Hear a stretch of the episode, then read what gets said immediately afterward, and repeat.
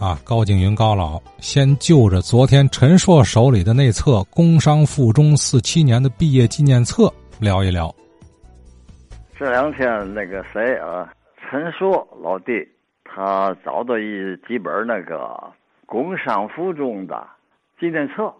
这个纪念册呀，是高中毕业每一年都有。这个册子学校不介入，完全是学生自己搞。这个不卖啊，不要钱，这一人一本。哪来钱呢？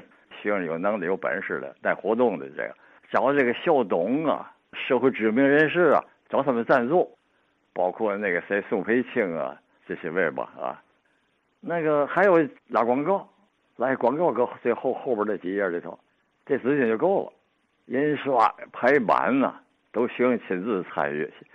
呃，一开片子都是嘛呢？都是那个学校的徽章、学校的旗子，有校旗啊。工商附中啊，是以绿绿白二色为主为主色。苹果绿和白色啊，穿的服装，冬天绿绒衣，底下白裤子，还有嘛呢？小歌，老师当中有个音乐老师叫王增琴呐，他谱曲，还有张小虎，他们谱曲。这歌词呢，就是由大学一个文学老师叫朱兴元他给写的啊。哎，中学的小歌换了两次，早期的呀有一个校歌，早期的小歌到现在到今天，实验中学还在用这个调词儿改了啊，老词儿是嘛呢？蝗灾工商，西京之阳，背负进去，面对重阳，鼓舞心智，文化播扬，南京北尊汇聚一堂，实事求是，校训深长，德智体全，日就月将，任重道远，恢为宏纲，自而多事，为国争光。就是这全词儿啊，说嘛意思是嘛呢？黄灾就是很工商很伟大的，在天津南面哈，北边呢靠着北京，面对呢面对海洋，鼓舞心知就是有考古博物院，心知呢心知是新文化，传播新文化，南北这些精英们都聚会在一块儿了。我们的校训是实事求是，所以大家呀要培养四种美德，德智体群。培养这四种美德，日就月将啊，要要一点点进步。唱才是这样啊。蝗在宫上，西京之阳，背负京剧面对重阳，鼓舞心智，文化播扬，南京北尊荟萃一堂。实事求是，孝训深长，德智体群日久月将，任重道远，恢为宏光，子儿多事为国争光。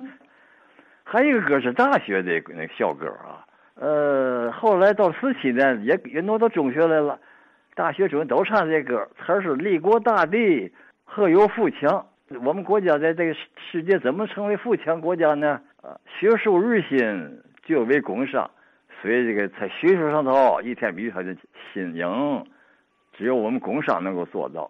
乃见广域，西京之阳，广域就是大屋子了，人才汇集，官配芬芳，免灾多事，日进武将。这调改了啊，立国大地何有富强？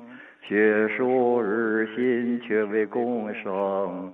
乃见况于西京之阳，人才汇集，光配芬芳。免灾多事，日进无将。丢一两句啊，没办法，我想不起来了，因为这个唱的时间少。陈硕小朋友啊，他不提些个老师的名字吗？啊，我都有记忆的，因为都给我授过课。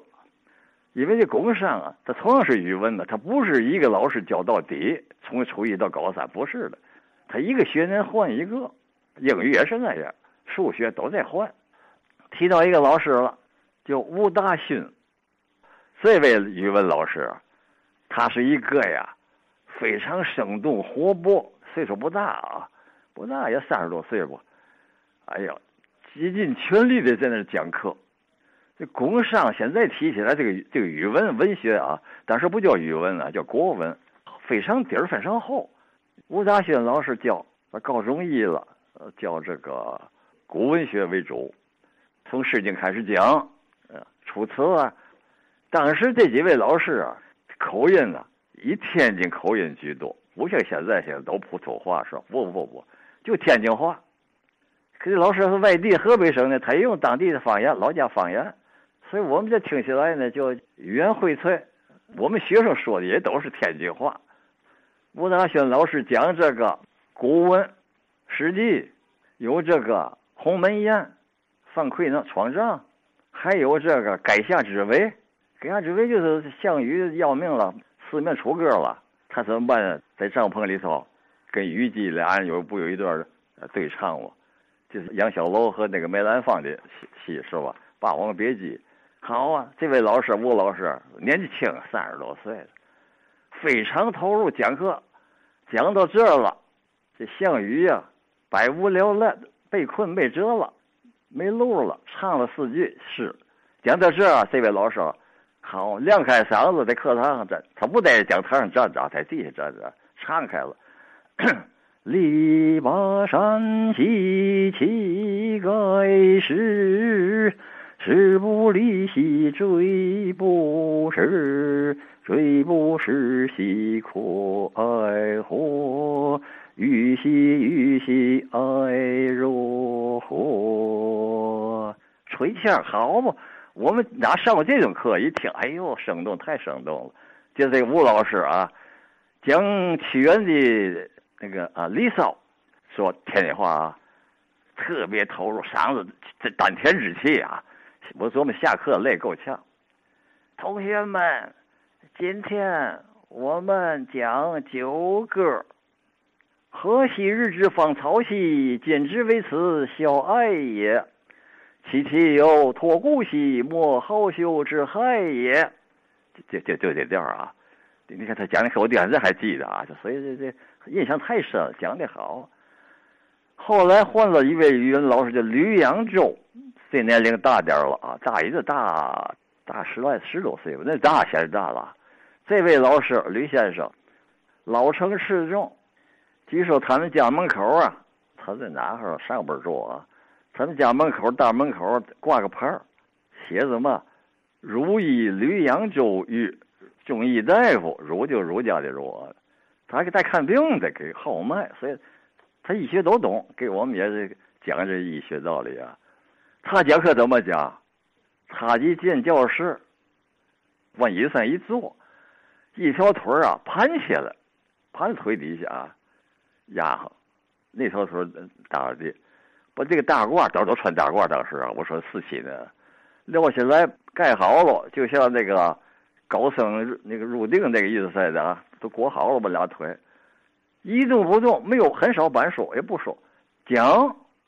这讲的太好了，好在哪哈？他这跟吴老师不一样啊，跟评书似的，真。